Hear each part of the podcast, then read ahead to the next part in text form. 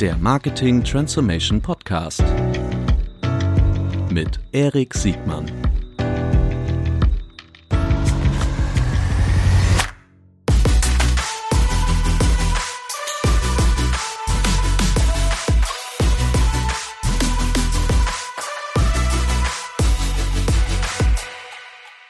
Herzlich willkommen zu einer neuen Folge des Marketing Transformation Podcast. Heute mit Philipp Mann von Kronex. Hallo Philipp.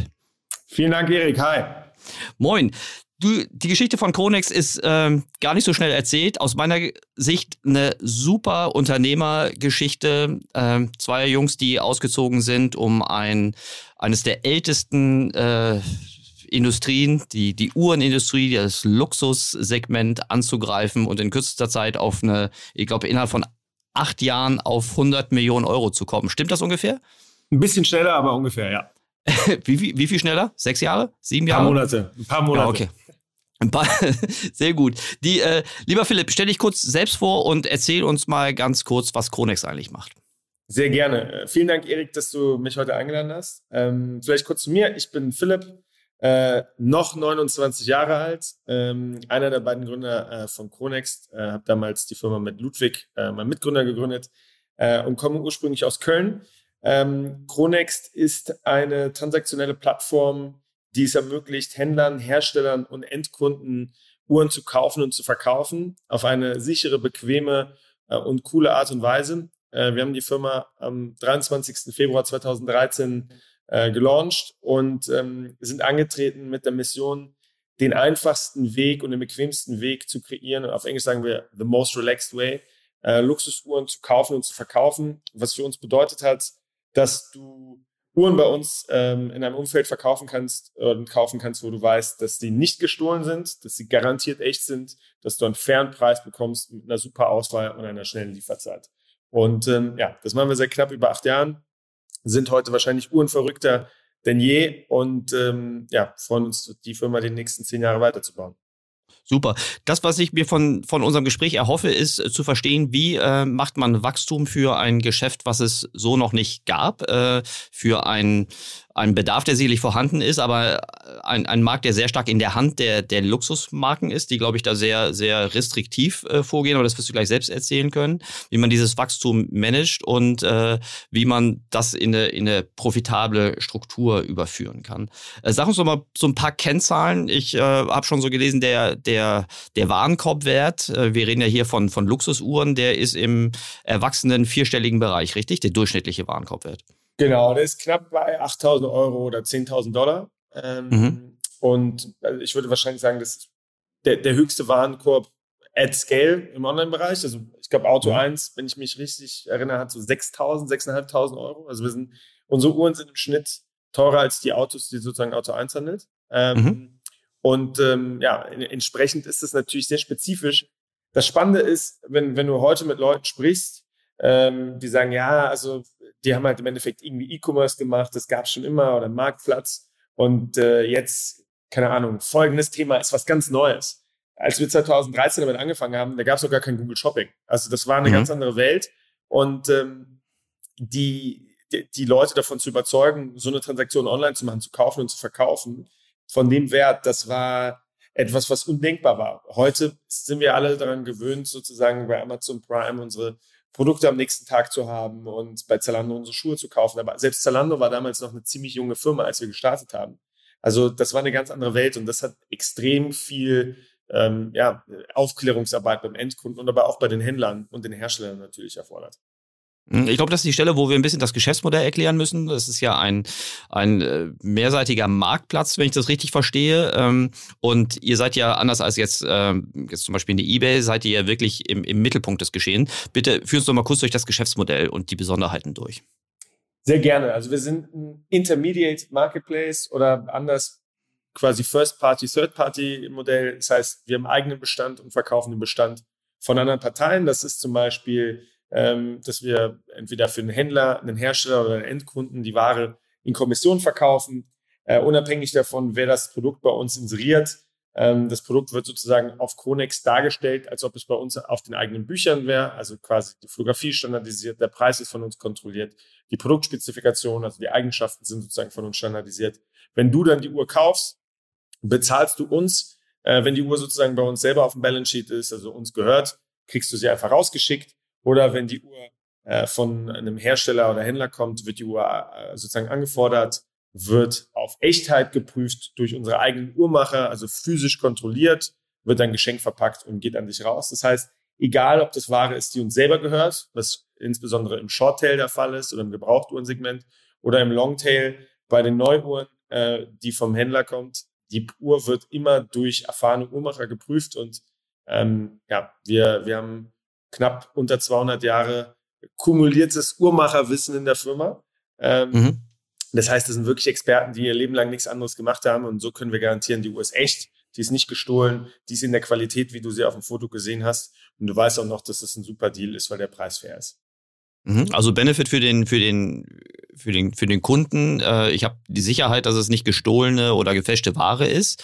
Ich habe eine, sagen wir mal, vermutlich einheitliche Darstellung, Produktdarstellung mit den Kriterien. Ich habe äh, eine Garantie und der Benefit aus eurer Sicht ist vermutlich neben der, der Marge, die ihr generiert, auch, dass ihr die Kundenbeziehungen direkt haltet, richtig? Wir haben die Kundenbeziehungen, aber der Vorteil ist natürlich auch, dass anders wie bei Kleinanzeigengeschäften ähm, der Händler und der Kunde sozusagen nicht an uns vorbei die Transaktion machen können, stationär oder irgendwie direkt miteinander interagieren können, was ein Riesenproblem ist, was eBay zum Beispiel oft hat. Und naja, der Vorteil für den Endkunden ist, so können wir auch sicherstellen, dass die ganze Transaktion standardisiert ist und wir sind mhm. wirklich der Merchant of Record, also wir sind ein Vertragspartner. Das heißt, du kaufst die Uhr wirklich von uns, egal von, von wem sie ursprünglich kommt. Und das heißt, auch bei Garantiefällen, bei Retouren, ja, bei irgendwelchen Belangen, die du hast innerhalb der Garantiezeit, wir kümmern uns auch um den ganzen After-Sales-Service, wir kümmern uns um den ganzen Pre-Sales-Service. Das heißt, wenn du eine Frage hast über E-Mail, Telefon, Live-Chat, das kommt zu uns, nicht zum Verkäufer. Mhm. Ähm, und so können wir halt einen Service gewährleisten, der, den, der das Gefühl und eine Anmutung hat von einem ganz normalen E-Commerce-Händler, der quasi die ganze Ware auf den Büchern hat, was aber total mhm. ineffizient ist, gleichzeitig mhm. mit der Auswahl und dem Preisgefüge von einem Marktplatz. Und so bringen wir quasi das Beste aus beiden Welten zusammen. Cool. Philipp, nenn mir doch mal bitte ein Beispiel für ein typisches Shorttail-Produkt oder eine Shorttail-Marke und vielleicht hast du auch so ein, Beispiel für, für ein Longtail-Produkt-Markenkombination. Genau. Nur damit wir uns mal ein bisschen was darunter vorstellen können. Gerne. Also Shorttail wäre Rolex Daytona in Stahl oder Rolex Submariner in Stahl. Ich glaube, das, das kennt so ziemlich jeder, der sich mit Uhren mal ein bisschen auseinandergesetzt hat. Und Longtail wäre äh, eine Breguet Tourbillon in Roségold, äh, die limitiert ist auf 25 Stück. Das ist jetzt sehr stark überspitzt, aber so. Ja, ich verstehe, aber da kann ich, da kann ich mir natürlich sofort was unter vorstellen. Wie, mit wie viel ähm, Parteien hast du es da zu tun? Also wie viel, wie viel Händler, die im, im Longtail auf dem, auf dem auf, das sind ja die Produkte, wenn ich richtig verstanden habe, die nicht in euren Büchern sind. Mit, mit wie vielen Partnern hast du es da so dicker Daumen zu tun? Das ändert sich ständig. Also wir denken mehr in SKUs ähm, mhm. und ähm, ich denke, dass wir da bis Ende des Jahres auf so ein SKU-Volumen von knapp 100.000 kommen. Ähm, okay. Mhm. Und ähm, ja, einen Warenwert, der im deutlichen dreistelligen Millionenbereich ist. Okay, also okay, ich verstehe die SKU-Denke, weil das vermutlich auch irgendwie ein, ein Händler mit nur einem Produkt zu einem Zeitpunkt sein kann. Ne? Nee, das können auch, also es können auch zehn Händler mit dem gleichen Produkt sein, nur für uns ist es eigentlich egal, ob wir jetzt 10.000 Händler haben oder 500, weil wir mhm. verdienen mhm. am Listing kein Geld. Wir verdienen nur, wenn die Uhr mhm. verkauft wurde. Und das heißt, wir denken immer mhm. vom Kunden aus. Nämlich mhm. hat der Kunde die Uhr, die er möchte, bei uns oder die sie möchte, bei uns auf der Seite zum richtigen Preis mit der richtigen Lieferzeit. Okay. Und deswegen interessiert uns nicht, ob das, wie, wie viele Händler das sind, weil wir, wir bei uns gibt es keine Grundgebühr für den Händler oder so. Also wir verdienen nichts daran, indem wir viele Händler haben. Und das heißt, ja. wir, wir denken wirklich vom Kunden aus. Okay, lass uns kurz mal über die Besonderheiten von, von Luxus äh, sprechen und was das für Herausforderungen für dein Geschäft äh, bedeutet. Aber das sind vermutlich auch Chancen. Ähm, ich habe mir sagen lassen, dass auch das Uhrensegment von, den, von der Markenseite sehr restriktiv gehandhabt wird äh, im Sinne von Kontrolle über äh, Produkte, Produktinszenierung, aber vor allen Dingen auch über die Preisgestaltung. Stimmt das? Ja, restriktiv hat so eine negative Anmutung. Ich glaube, die Marken sind, sind sehr vorsichtig und zu Recht, weil mhm. ich meine, das ist eine Kunst, etwas zu bauen, was du für ein Vielfaches der Produktionskosten vermarkten kannst. Und der Grund ist, ist dass diese Marke halt für etwas steht und das oft über teilweise hunderte von Jahren aufgebaut hat, zum Beispiel im Fall von Vacheron Constantin.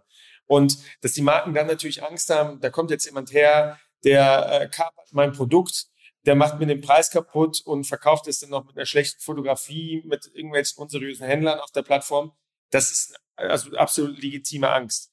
Das heißt, mhm. ähm, damit muss man richtig umgehen und was wir halt, glaube ich, machen, und da sind wir meines Erachtens auch objektiv meiner Meinung nach einmalig positioniert, ist, dass wir halt wirklich die ganze Transaktion kontrollieren. Wir haben jetzt sehr viel über den Kunden vorher gesprochen, aber letzten mhm. Endes ist die Kontrolle der Transaktion auch extrem wichtig äh, für den Hersteller. Der Hersteller weiß so, dass, dass sein Produkt vermarktet wird in einem Umfeld, was ähm, sicherstellt, dass das Produkt dargestellt wird neben anderen Produkten, wo er oder sie das haben möchte, mit Preisen, die korrekt sind, mit äh, Fotografie, die das Produkt nicht abwehrt, mit einer Verpackung, die dem Standard entspricht und auch mit einem Pre- und After-Sale-Service. Und das ist sehr wichtig. Und die Marken haben natürlich große Angst, vor allem weil ähm, die Uhrenindustrie hat eine selektive Distribution. Das heißt, das wird sozusagen vom, vom Hersteller geht das an den Distributor und der Distributor verkauft äh, an den lizenzierten Händler, also an den Konzessionär. Und das heißt, nicht jeder kann das, die, die Uhr kaufen. Und online bricht das natürlich so ein Stück auf. Aber wir sagen halt, wir sind der beste Weg für die Industrie, den stationären Handel und deren Produkte gleichzeitig äh, auf eine Plattform zu bringen mit denen von den Herstellern, das Ganze so zu managen, dass du möglichst wenig Kanalkonflikt hast zwischen den verschiedenen Parteien und gleichzeitig aber auf eine Art und Weise, die sicherstellt, dass das Preisgefüge langfristig beschützt ist und dass du aber den Endkunden von morgen erreichst, sprich die Millennials, also Leute wie mich, die sehr wichtig sind als Wachstumsmotor für die Industrie äh, aus, aus Zukunftssicht. Und das, deswegen haben wir jetzt mittlerweile sehr viele Marken, die direkt mit uns arbeiten und die auch ganz klar verstehen, online ist nicht online, ähm, Sekundärmarkt ist nicht gleich Graumarkt und ähm, dass es da wirklich eine Art Transformation gibt und dass wir wirklich der Haupttreiber sind davon.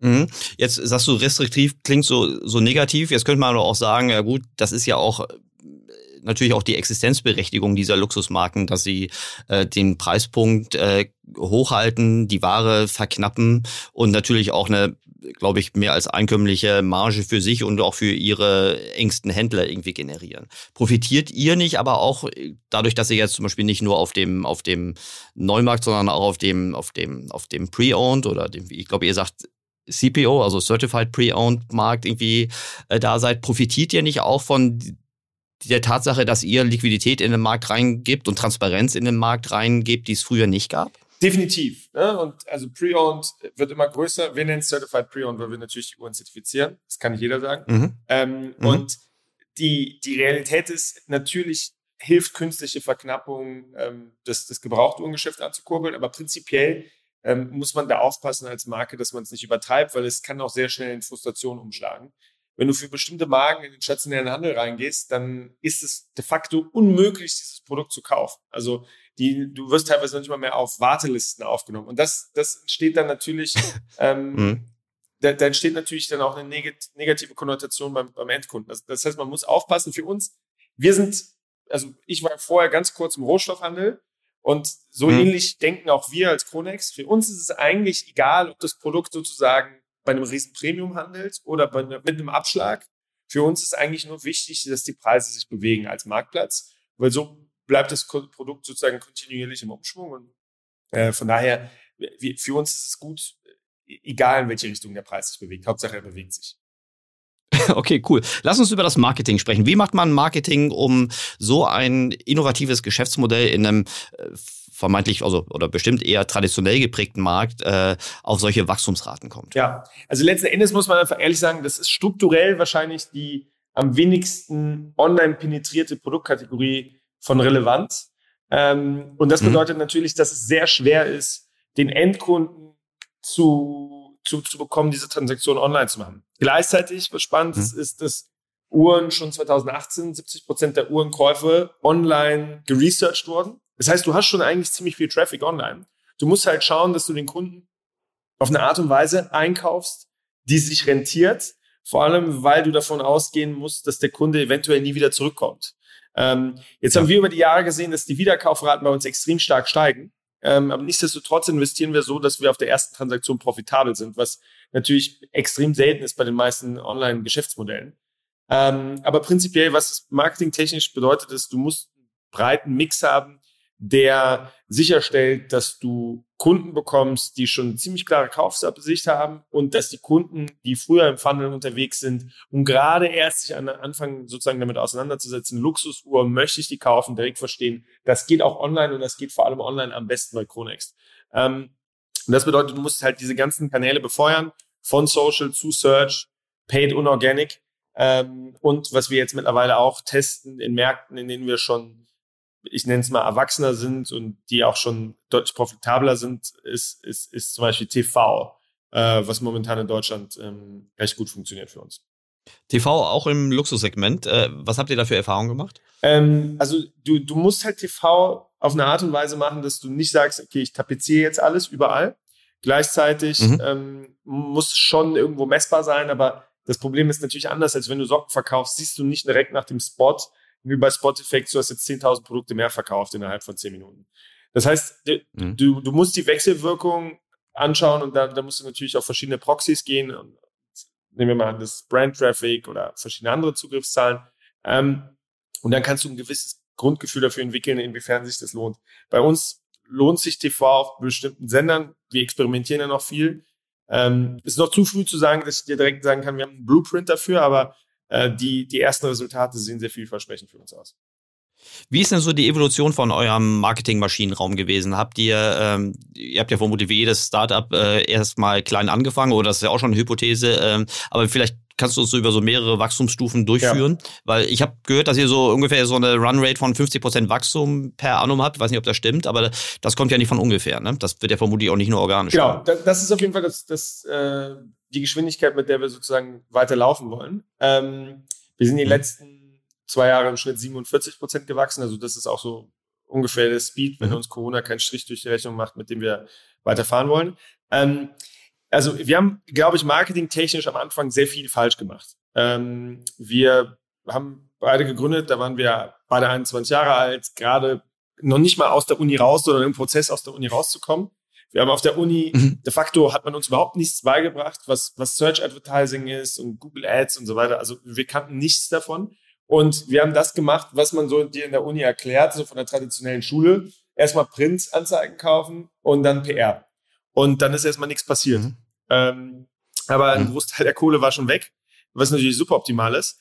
Und ähm, haben dann mit der Zeit festgestellt, okay, PR ist ein sehr wichtiger Tool, um eine gewisse Markenbekanntheit zu bekommen, aber viel wichtiger noch, um eine Glaubwürdigkeit beim Endkunden. Das ist ein echtes Produkt, das ist eine seriöse Firma und die gibt's wirklich. Ähm, und mhm. das hilft natürlich, wenn du in der FAZ irgendwie zwei Seitenartikel über dich hast, dass, dass der Kunde sieht, okay, das, das hilft. Ja? Das Problem ist aber, mhm. man überbewertet PR. Also ich habe selbst bis heute Kunden, das passiert fast gar nicht mehr, damals aber noch viel öfter, die dann irgendwie in der Bild über uns gelesen haben oder in der FAZ und mir dann bei Facebook eine private Nachricht schreiben, um zu schauen, gibt's den denn wirklich? Obwohl da gerade ein Artikel war. Mhm. Das heißt, die Skepsis, insbesondere beim Deutschen, ist sehr groß, aber PR hilft da. Und dann haben wir uns entwickelt in so eine Überfokussiertheit für Paid Online-Kanäle, ähm, was sehr gut funktioniert hat, aber du bist dann sehr schnell in dieser Google-Droge, in der du halt gefangen bist und sozusagen nicht ähm, stark genug dich auf, auf andere Maßnahmen fokussierst, die langfristig sehr wichtig sind, aber die vielleicht nicht kurzfristig sich direkt auszahlen. Und jetzt, glaube ich, fangen wir an, eine sehr gute Balance zu haben. Äh, wir haben einen super CMO, Lawrence, ähm, der da meines Erachtens sehr gute Balance hat zwischen kurzfristiger und langfristiger Denke. Und ähm, ja, entsprechend sind wir jetzt ziemlich aus, ausgewogen aufgestellt mit einem Mix aus Online-Kanälen, organisch sowie paid, gleichzeitig auch Offline-Aktivitäten, teilweise, wo es Sinn macht, ähm, und auch generell jetzt viel stärker ins Brandbuilding gehen, weil, ja, wenn ich sage Brille, dann, dann sagst du Vielmann. Jetzt weiß ich nicht, ob der Spruch eins zu eins auch für, für das Luxusuhrensegment übertragbar ist, aber ich hoffe, dass wenn wir in 24 oder 36 Monaten hoffentlich nochmal einen Podcast machen, äh, dass, mhm. dass es ganz klar ist, dass Kronex die Nummer eins Marke ist beim Endkonsumenten im Kopf, wenn sie oder er an das Thema Luxusuhren denken. Und dass es gar nicht mehr diese mhm. Differenzierung mhm. gibt, online oder offline. Ja, weil wenn ich an Schuhe denke, denke ich an Zalando heutzutage. Dann denke ich nicht mehr, ah, online ja. ist Zalando und offline ist Deichmann. Nee, es ist Zalando. Und ich glaube, das Gleiche müssen wir schaffen im Uhrenbereich und das ist sicherlich die Herausforderung, die vor uns jetzt ist. Wenn du so nach vorne schaust und über, über mögliche Wachstumshürden nachdenkst, was, was ist äh, wohl das größere Problem? Der Zugang zur Ware oder der Zugang zu Kunden? Beides sind keine Probleme. Du musst es einfach nur smart managen und du, du hast immer wieder ähm, einen anderen Fokus auf verschiedene Aspekte. Also die ersten fünf, sechs, sieben Jahre waren wirklich Zugang zu Ware. Ähm, und mhm. da haben wir uns wahrscheinlich einen Tick weit zu lange drauf fokussiert, was uns aber jetzt einen strukturellen äh, Vorteil gibt, Wettbewerbsvorteil meines Erachtens gegenüber vielen Mitstreitern, weil wir jetzt einfach wirklich sehr tiefen Blick haben auf, wo ist die Ware, zu welchem Preis, in welcher Geografie, was will der Kunde. Jetzt geht es darum, die Kunden mhm. rüberzubekommen. Die, äh, also das ist aber kein Problem im Sinne von Leute zu finden, die eine Rolex oder eine IWC oder eine Cartier oder so kaufen wollen, sondern du musst eigentlich nur schauen, dass die Leute, die du findest, auch in, zum richtigen Zeitpunkt im Funnel sich befinden und auch rentabel sind für das, was du ausgeben kannst. Dadurch, dass wir die ganze Transaktion monetarisieren, können wir ziemlich große CACs zahlen und trotzdem profitabel sein, auch schon bei dem ersten Deal. Aber da gibt es extrem viel, was CRM-Aktivitäten angeht, wo wir noch viel mehr machen können. Ich glaube, prinzipiell ähm, ist, ist also wenn ich nach vorne schaue, das Hauptthema, was wir lösen müssen, das ganz klar ist, für was Kronex steht, dass der Kunde Kronex kennt ähm, und dass wir wirklich in der breiten Masse der relevanten Kohorte, die sich sozusagen für Uhren interessieren, bekannt sind. Meine Mutter sagt immer, es ärgert mich natürlich und ich glaube, sie überspitzt es, aber ihr seid ein Geheimtipp, keiner kennt dich, keiner kennt dich. Ja, ähm, ich glaube, mhm. sie überspitzt das immer, äh, weil wir halt jetzt irgendwie nicht in der Gala oder in der bunte Werbung machen, das, das was sie sich halt gerne mal anschaut.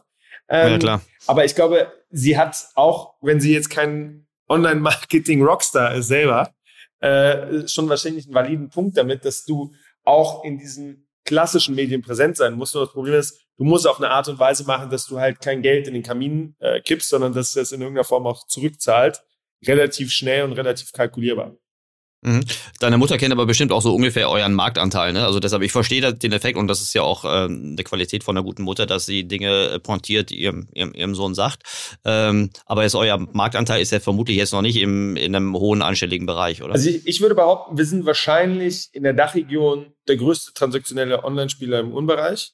Ich würde mich wundern, wenn wir mhm. jetzt nicht auch in Europa wären, aber die Behauptung kann ich mit mhm. Sicherheit erst Ende des Jahres machen.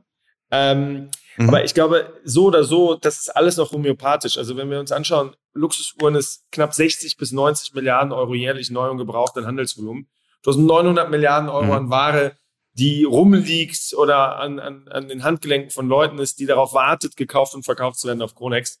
Das heißt, der, der Marktanteil, den wir haben, auch wenn er schon sehr relevant ist, um zu zeigen, das Modell funktioniert, das wächst sehr schnell und der Markt mhm. bewegt sich von offline zu online, der ist noch homöopathisch. Ich glaube, es gibt hier die Chance, eine 10, 20 Milliarden Euro Umsatzfirma die nächsten zehn Jahre zu bauen.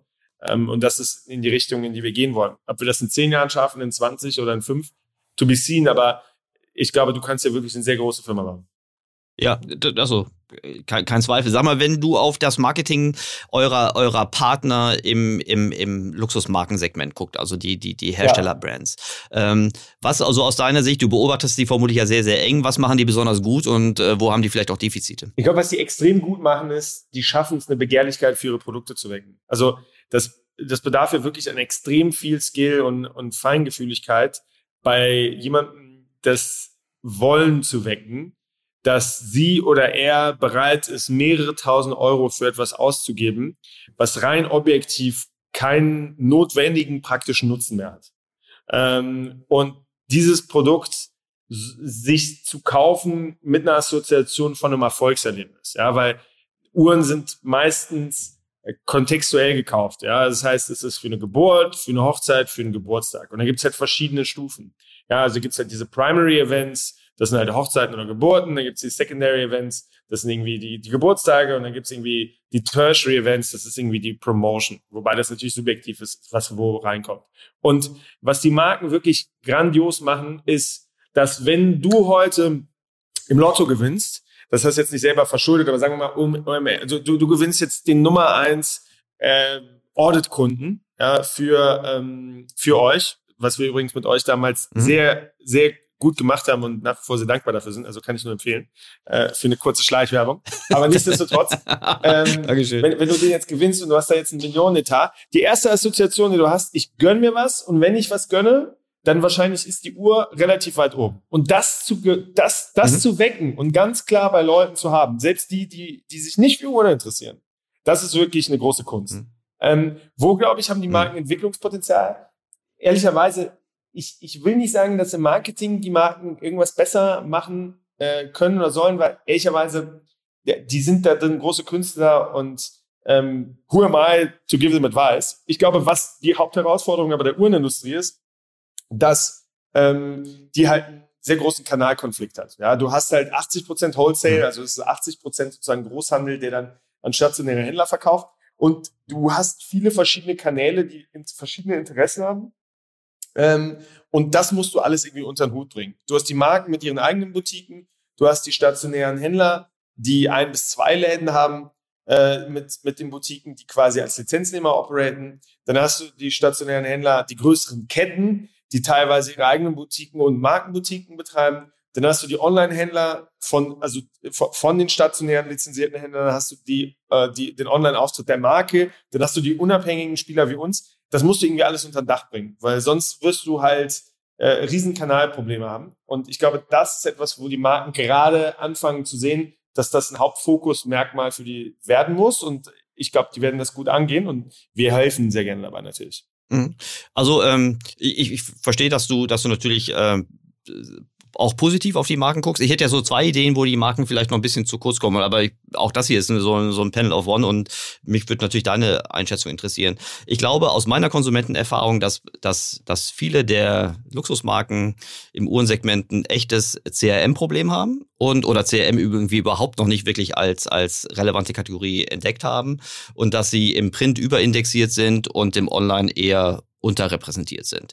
Äh, CRM, also Panel of One Geschichte. Ne? Ich besitze jetzt keine riesen Luxusuhr. Ich habe irgendwie eine. Ich hoffe auch alle bei uns gekauft bisher. Überhaupt nicht. Damals kannten wir uns noch nicht. Ich habe äh, äh, vor, vor zehn Jahren. Äh, du hast eine Speedmaster, wenn ich mich richtig Ja, richtig. Guck mal, das ist aber ein gutes. Und wir sehen uns jetzt gerade. Ich habe eine ich hab eine, eine Speedmaster. Du hast eine Omega Speedmaster Reduced, wenn ich mich richtig erinnere ich weiß nicht, was Reduced ja, ist. 30 mm Variante. Ja, genau, weil ich so ein kleines Handgelenk habe, aber das stimmt. Bei Wempe gekauft, Wempe hat dann irgendwie ein Omega ausgelistet und jetzt muss ich meine Armbänder und meine Wartung bei Omega auf der anderen Straßenseite machen. Total in Ordnung. Für mich war das eine der, der sagen wir mal, äh, wichtigsten Uhreninvestitionen und ich bleibe, obwohl ich mehrere Touchpoints äh, mit beiden Händlern oder in dem Fall sogar mit der Marke hatte, ich bleibe vollkommen unbehelligt.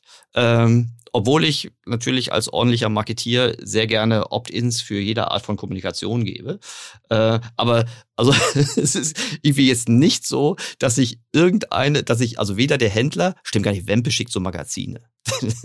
ähm, aber, aber vollkommen unspezifisch, ne? Und Omega ignoriert mich total. Total. Äh, Nomos macht das schon deutlich besser. Ähm, mhm. Aber wenn ich denke, okay, das ist jetzt nur ein Ausschnitt und vielleicht bin ich auch nicht als Kunde nicht wertvoll genug. Ähm, aber das, kann, das kann, kann die Marke oder der Händler ja gar nicht wissen. Vielleicht, Stimmt, bist genau. du, vielleicht bist du ein stiller Milliardär, der auf keiner reichen Liste ist. Und ja. da ist ein Riesenpotenzial, der alles Mögliche zu verkaufen. Also ich, ja. ich glaube, da, da bin ich total bei dir. Mhm. Da CRM ist in der Uhrenindustrie ähm, noch sehr stark ausbaufähig und da schließe ich uns mit ein. Also mhm. ich glaube, wir sind wahrscheinlich besser als viele der traditionellen Spieler, aber wir müssen auch noch viel besser werden. Mhm. Ähm, was ehrlicherweise das, das Thema sozusagen CRM und stationären Handel angeht, ist ja, also die Marke kann ja gar nicht so viel machen, weil sie meistens nicht selber an den Endkunden verkauft. Da beginnt ja schon mal das Problem. Und der Händler natürlich auch an die Kundendaten will. Ne? Genau, der Händler will an die Kundendaten und der Händler, der ist, also zum Beispiel Wempe. Ich habe mhm. einen riesen Respekt vor Wempe, diesen unglaubliche Retailer und diesen bessere Retailer, als wir es jemals sein werden. Aber nichtsdestotrotz, die sind halt auch alte Schule. Ja, und in, in, in deren Leben oder in deren Philosophie hast du halt eine persönliche Relationship mit dem Kunden. Ähm, und du hast natürlich als Verkäufer auch nur eine bedingte Anzahl an Kunden, die du merken kannst. Sicherlich gibt es da weitere Systeme und so weiter, aber der Rest ist halt alles ein bisschen standardisiert, würde ich behaupten. Mhm. Und ich glaube, das ist halt das, das Thema, was in der Uhrenbranche insgesamt, ähm, ja, wie, wie, du richtig sagst, wahrscheinlich noch besser passieren kann. Ansonsten, mhm. was, was die Überindexierung im Print angeht, sehe ich das ein bisschen anders. Also ich, ich glaube nicht, dass du die gleiche Begehrlichkeit wecken könntest, wenn du Uhrenwerbung nur auf NTV, Spiegel, der FT und was mhm. ist GQ online machst. Du brauchst dieses haptische Erlebnis. Ähm, und der Grund auch, warum jemand wie Konex so schnell so erfolgreich werden konnte, ist, weil wir mussten nie jemanden überzeugen, eine IWC, eine Omega, eine Rolex zu kaufen. Das mhm. machen die Marken hervorragend. Wir mussten die Leute nur überzeugen, das bei uns zu tun. Und das ist im Wesentlichen auch, was der klassische stationäre Handel überwiegend macht. Die Marken machen die ganze Lust auf das Produkt. Ich mhm. glaube schon, dass Print dafür sehr wichtig ist, weil du ähm, immer noch mit Print eine gewisse Wertigkeit hast von der Assoziation, die du online sehr schwer replizieren kannst. Also wenn ich zum Beispiel in der FT Online bei How to Spend It, mhm. ähm, in deren Rubrik halt eine Rolex-Anzeige sehe oder die Rolex-Anzeige äh, im Manager-Magazin, das Manager-Magazin sieht eine Million mal wertiger aus. Das kriegst du nicht online. Ja, ja, klar. Also wie gesagt, das ist ja auch ein Panel of One und ich, ähm, erstens ist es ja sowieso schwer messbar, gerade weil, wie du schon sagst, das ist ja wirklich der, der oberste Teil des Funnels, in dem die Begehrlichkeiten wecken und klar, diese Strecken kenne ich auch alle und die Sonderbeilage in den einzelnen Publikationen, die dann mit äh, Anzeigen voll sind, die kenne ich ja auch, die kenne ich ja selbst von der Wahrnehmung. Vielleicht ist es eher die Unterindizierung im, im, im Digitalen. Äh, was die Händler ja schon ganz gut machen, ähm, ist dass sie ähm, gewisse Targeting-Regeln einhalten. Das machen die Markenhersteller, also zumindest so was ich rausgefunden habe, äh, sehr restriktiv bis gar nicht. Ja? Ähm, aber das ist ja natürlich auch ein vielleicht ist es ja eine bewusste Entscheidung und äh, vielleicht ist die Effizienz ja in den analogen Medien so wahnsinnig viel besser. Äh, aber jetzt um auf die CRM-Frage äh, nochmal zurückzukommen, die, die Schwäche der, also die vermeintliche Schwäche der, der Marken im CRM-Bereich, das ist doch sicherlich eines deiner großen Potenziale, um wirklich Absolut. auch die Differenzierung zwischen den Mehrfachkäufern von den Armschluckern wie mich, irgendwie, der nur einmal irgendwie sich alle zehn Jahre mal so eine Uhr leisten kann, wenn überhaupt, äh, den zu unterscheiden und den dann äh, gezielter anzusprechen, oder? Du meinst von den stingy Online-Marketing-Beratern, die extrem reich sind, aber nicht wiederkommen. ähm, die ich, Schnäppchenjäger. Ähm, ja, die Schnäppchenjäger. Pfennigwuchser. Ähm, ja. Nee, also ich glaube, äh, das ist eine extrem große Chance für uns und mhm. die werden wir, glaube ich, auch ähm, gut lösen mit der Zeit. Das ist mhm. definitiv mhm. extrem wichtig für uns. Aber ich glaube, dass wir auch jetzt schon sehen, dass das der Fall ist. Also wir sehen Wiederkaufraten innerhalb von 36 Monaten von über 30 Prozent. Das ist wirklich industry leading äh, mhm. in der Branche. Und das, obwohl wir meiner Meinung nach noch nicht mal so gut sind, wie wir sein wollen. Mhm. Das heißt, du hast ein Riesenpotenzial und vor allem, wenn du diesen Kunden einmal hast, und wir gehen ja nochmal auf die noch jüngeren Kunden. Ne? Also mhm. ich werde jetzt leider in den nächsten neun Tagen 30, aber wenn du jemanden hast wie uns, ja. ähm, der, von, von 30, der gerade anfängt, die ersten Gehälter zu haben, die ein bisschen relevanter sind, sich für die Uhren interessiert, etc. Sobald du so jemanden hast, dann hast du die fürs Leben, weil das ist eine digital affine Kundengruppe. Du kannst so viele Benefits für diesen Kunden liefern. Ähm, und ich glaube auch, dass du im Luxus eine Amazonifizierung haben wirst, die mhm. du bisher nicht hattest. Und was ich damit meine, ist nicht, äh, wir machen die Preise kaputt, so wie Amazon in Anführungsstrichen, und äh, alles sieht irgendwie aus un unkontrolliert und alle möglichen Leute können da listen und du hast irgendwie, äh, keine Ahnung, äh, Fälschung da drauf. Aber dieses, dieser Aspekt, dass du, also wenn ich was kaufe, egal was, ich habe mir gestern ein Messerset äh, bestellt für meine neue Wohnung. Ich, mhm. ich gehe gar nicht mehr woanders hin. Ich gehe direkt ja. zu Amazon. Und ich glaube, das Gleiche wird im Luxusuhrenbereich passieren. Du hast diese extrem starke Polarisierung, dass wenn du weißt, die Partei ist seriös, ich kann da bequem meine Uhr in Zahlung geben, ohne Probleme. Ich kann das Produkt finanzieren, ohne dass ich im Laden irgendwie schräg angeschaut werde. Ich kann ganz bequem eine Garantieerweiterung oder eine Versicherung kaufen. Ich kann den Service da machen, der wird angerechnet auf meinen nächsten Kauf, etc., etc., etc. Alles aus einer Hand. Dann ja. gehe ich doch gar nicht mehr woanders hin. Und das ja, meine ich mit dieser Emotionifizierung. Ja. Mhm. Ich glaube, das treiben wir sehr stark. Und da wird CRM natürlich ein Riesentool sein für. Ja, richtig gut. Die äh, ganz kurz nochmal mit Blick auf die Zeit, äh, die Offline-Geschäfte. Ich verstehe, auf der einen Seite ist das äh, vermutlich eine notwendige Voraussetzung, um mit diesen Konzessionsverträgen äh, auch, auch eine gewisse Ware zu kriegen. Äh, was hat das für, für die Kundenreise für eine Bedeutung, diese Offline-Geschäfte, die ihr habt? Ja, also wir haben ehrlicherweise nur ein Offline-Geschäft. Wir haben aber mhm. über zehn äh, Lounges. Lounges ja. ähm, mhm. Genau. Das Geschäft ist ein kleines Geschäft. Da muss ich, glaube ich, nicht viel erzählen. Was die mhm. Lounges angeht, ist, das muss man sich so vorstellen wie einen sehr schönen Konferenzraum in einer Top-Location, entweder in einem Hochhaus oder einem sehr schönen, eleganten Bürogebäude. Ich kann online das Produkt kaufen, ich kann es stationär abholen äh, oder begutachten. Ich habe nicht das Risiko, dass ich die Uhr vorher zahlen muss, wenn ich nicht möchte. Also mhm. jetzt sehr stark überspitzt, dafür kriege ich wahrscheinlich auf die Kappe von, von Lawrence, unserem CMO. Aber es ist Amazon locker and fancy, quasi. ähm, okay. Und ähm, der, der Punkt ist, du kannst halt extrem günstig so äh, physische äh, Elemente zur User Experience kreieren. Wir sehen das nicht als Demand-Generation, sondern wir sehen als Conversion-Mechanismus. Das heißt, mhm. da ist keine Laufkundschaft, sondern es ist Klar. immer noch ein Online-Kanal, aber es gibt halt, es, es, es schafft halt diese Offline zu Online-Adoption zu beschleunigen. Und ja. ähm, das, das funktioniert momentan sehr gut für uns. Äh, wir merken, dass der Warenkorb auch noch höher ist, wenn die Kunden sozusagen in den Lounges kaufen. Wir haben wirklich extrem tolle Mitarbeiter, die das machen, die auch diese Passion sozusagen rüberbringen für das Produkt und das, was wir in der Chronex DNA haben. Und das führt auch dazu, dass die Kunden, die abholen, noch höhere Wiederkaufraten haben, ähm, weil die einfach total verblüfft sind von diesem Hybrid zwischen Online- und Offline-Welt, schneller Verfügbarkeit, gutem Preis, Top-Qualität, aber gleichzeitig auch der Seriosität und der Sicherheit, die sie noch heute mit stationär assoziieren.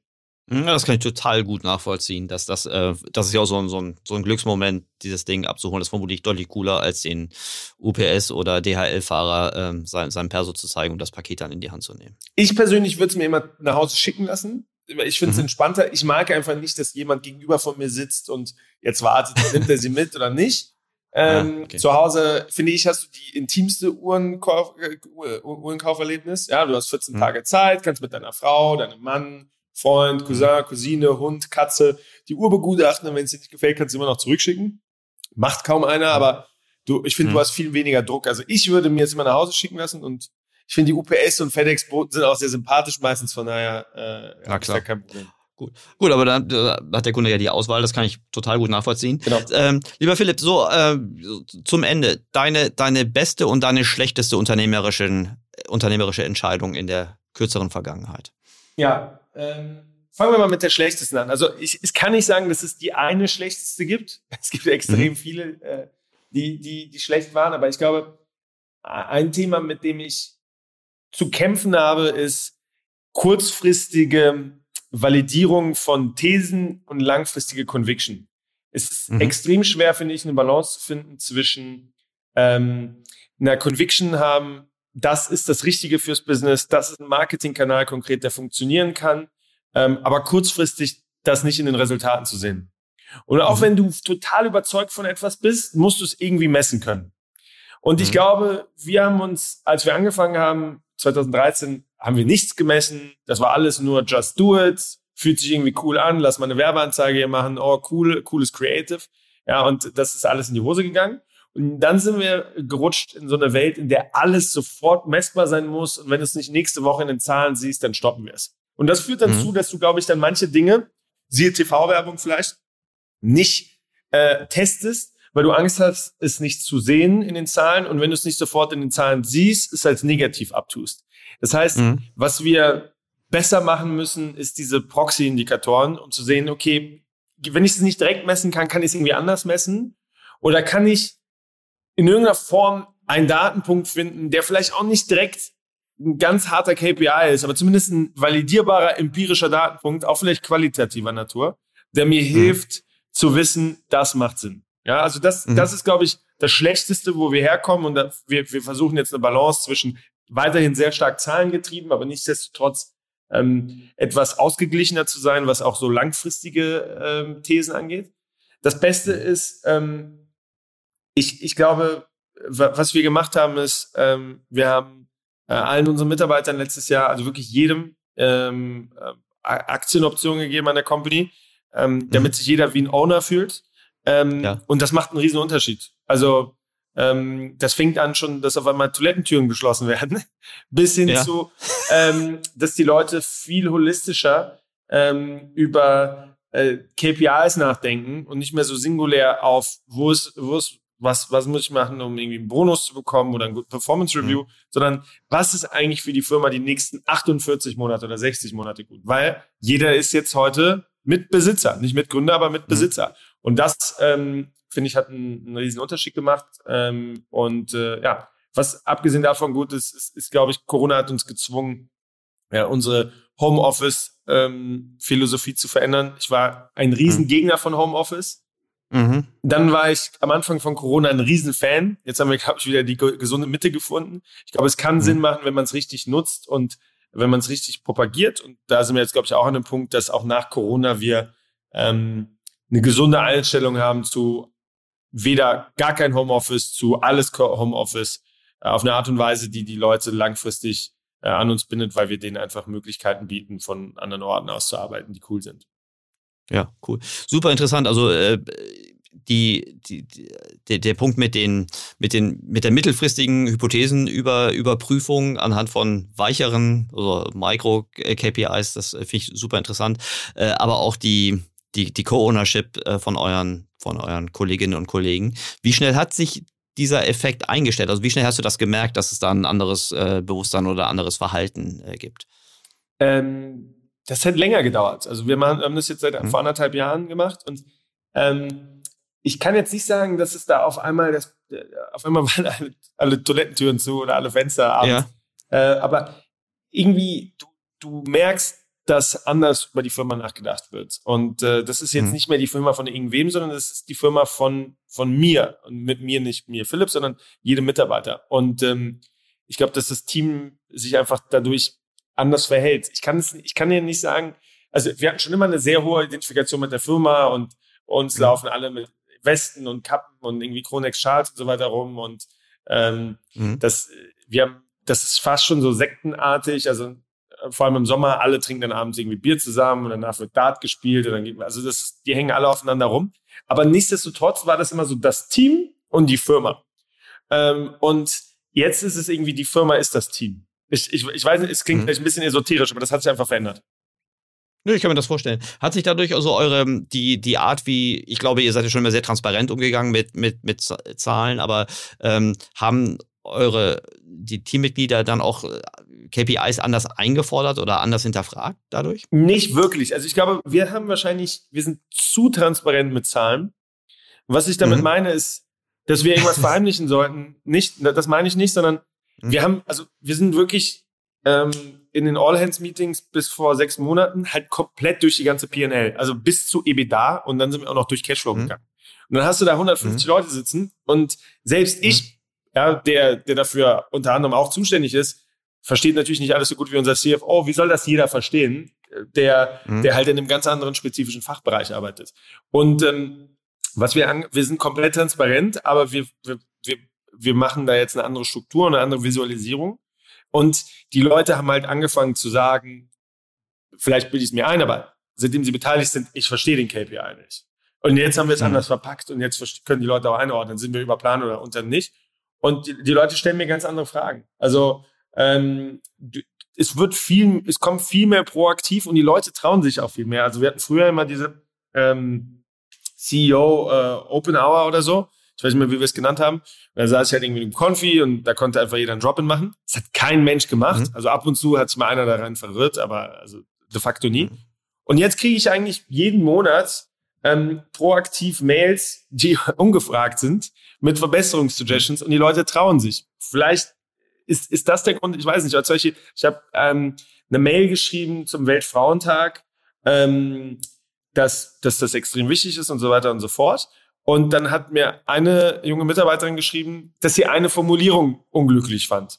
Ich glaube, vor eineinhalb, mhm. zwei Jahren, äh, obwohl wir immer komplett transparent KPIs gelebt haben, etc., wäre das wahrscheinlich nicht passiert, dass jemand äh, an meine Formulierung rumkorrigiert. Und ich war total dankbar und mhm. sie hatte total recht und dann habe ich es nochmal korrigiert. Also ich glaube, dass das schon ein Effekt ist, der sich dadurch unter anderem auch ähm, eingestellt hat. Aber man, ja. ich glaube, nur Optionen führt jetzt nicht dazu, dass du Hakuna Matata in der Firma hast. ja, okay. Cool. Super. Ich finde, das ist eine großartige ähm, Story, die ihr hingelegt habt. Äh, ich ich äh, wünsche euch äh, viel Erfolg auf eurem weiteren Weg. Ich freue mich schon auf das Update. Das machen wir auf jeden Fall. Ähm, ich bin sicher, dass in den nächsten 12, 24 Monaten bei euch einiges passieren wird. Und ähm, gut.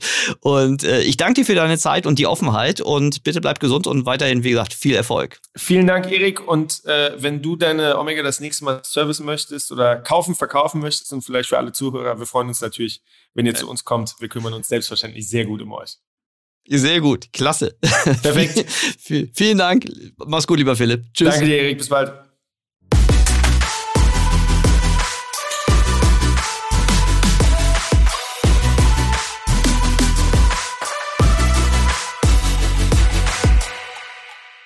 Dieser Podcast wird produziert von Podstars